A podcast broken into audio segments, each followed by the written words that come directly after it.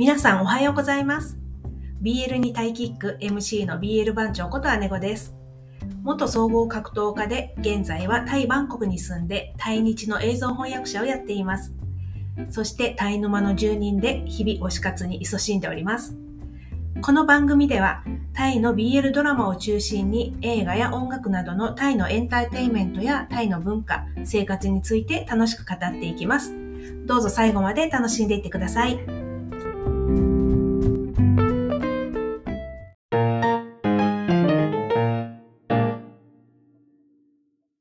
さて、本日のテーマは、タイ BL ドラマ、まずこれを見よ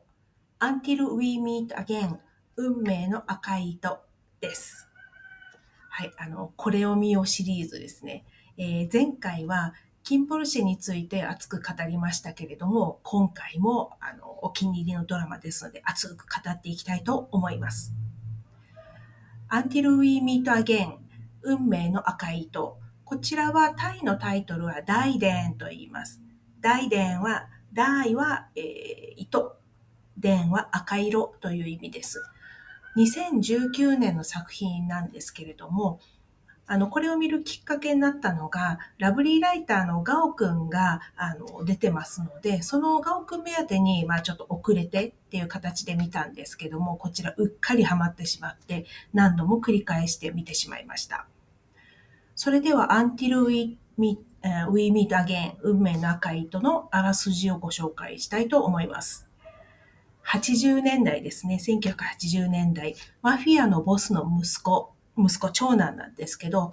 長男で読書家の大学生ゴーンと天真爛漫な新入生のインは恋人同士でした。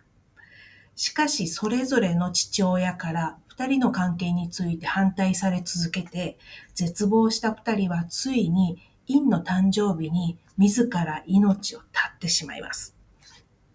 30年後、大学で出会った新入生のパームと水泳部の部長であるディーンは過去の人生で結ばれた運命の赤い糸により、すぐにお互いが特別なつながりがあることに気づきます。しかし、二人の関係が親密になればなるほど、新たな前世の記憶が蘇り始め、自分たちの前世であるインとゴーンの悲しい過去と向き合う、向き合うことになります。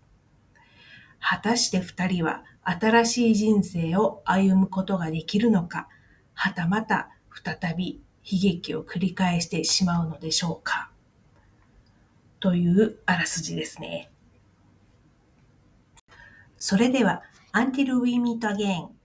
運命の赤い糸を皆さんにおすすめする理由を3つ挙げていきたいと思います。ちょっとネタバレも入るので、そこは自衛していただければ幸いです。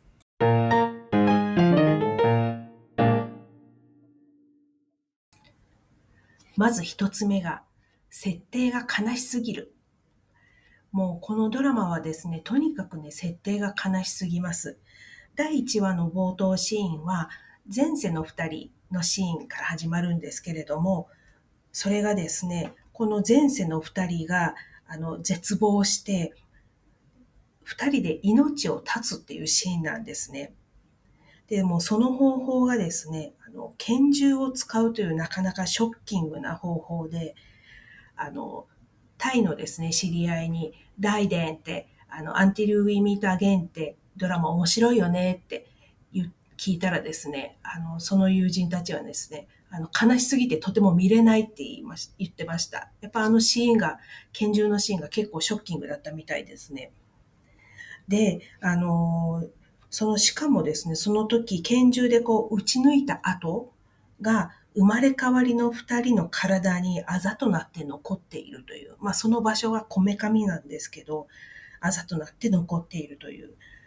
で、まあこのドラマは輪廻転生とかね、前世がテーマになっているんですけれども、この前世の二人の切ない恋物語と、あの、決して、あの、家族や世の中に認めてもらえなかった二人の関係、恋物語と、で、生まれ変わって30年後に生まれ変わった二人の新しい恋物語がですね、こう交互に描きながら、描かれながら進んでいくんですけども、その生まれ変わりの二人が、こう、新しい恋をこう育んでいる過程で、その前世の時の記憶がですね、悲しい記憶がこう、だんだんこう鮮明になっていくという、あの、物語、ストーリーになってます。あですので、ね、やっぱりちょっとね、あの、設定がですね、こう、今までのタイの BL としてはすごく悲しいなっていう気がします。まあ、それも魅力の一つなんだろうなと思います。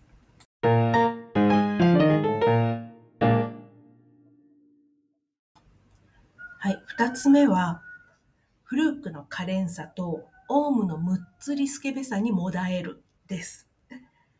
え、インの生まれ変わり、パームを演じたのはフルーク君という俳優さんですが、まあ彼が演じるパームの可憐なこと、天使のようです。そのはにかむ姿とか、フルク君の大きな目からポロポロっと涙を流す姿がですね、まるで漫画みたいで、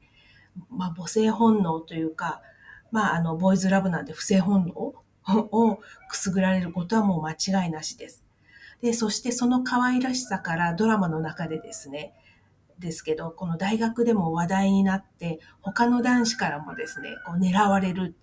そういった可憐な魅力の持ち主の、あの、パーム、フルク君です。で、あの、ゴーンの生まれ変わり、ディーンを演じたのは、オーム君という、オーム・キティワットという俳優さんですね。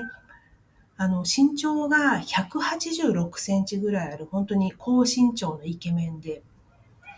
で、あの、ディーンは、ディーンの役柄はですね、クールで、で無口。で、ドラマの中でももう表情もなんかムスッとしてるんですけれども、そのパームを、あパームにあってパームを愛するようになったら、パームだけには笑顔を見せたり、甘い表情になったり、あ、の、恋愛ドラマの王道の壁ドンとか、顎食いとかをかましたり、あの、図書館でですね、大学の図書館で密着しようとしたり、ね、するね、このむっつりスケベぶりをですね、発揮するんですね。で、時にはパームへのこの熱い思いがこらえきれなくなって暴走しかけて、パームにね、たしなめられたりします。その普段のクールで無口と、このパームに対するこのむっつりスケベ。度合いというのが、あの、すごく見どころの一つじゃないかなと思います。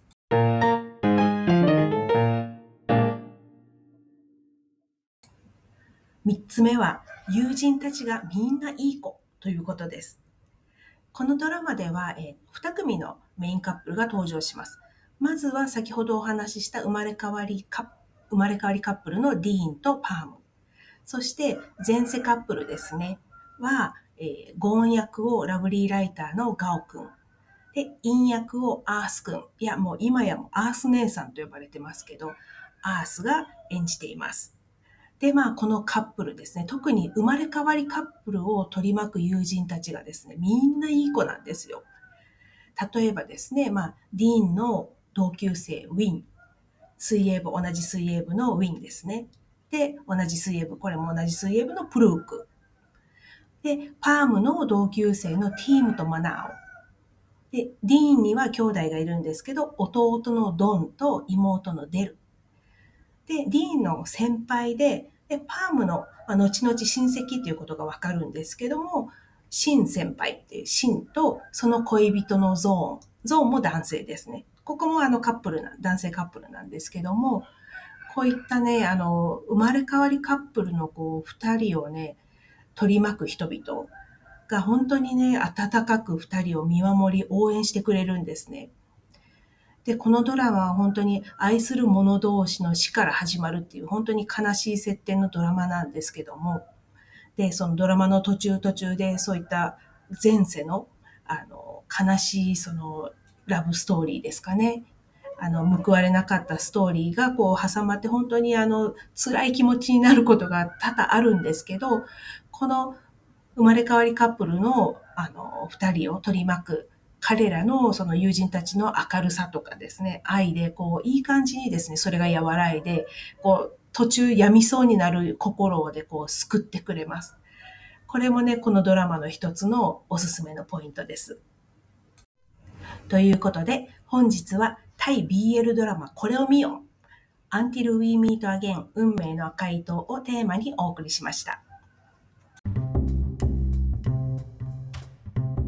これからもこの番組ではタイの BL ドラマを中心にドラマに出てくるタイ語やタイの文化、音楽、そして俳優さんたちについてあれやこれやと語っていきますのでフォローしてくださると嬉しいです。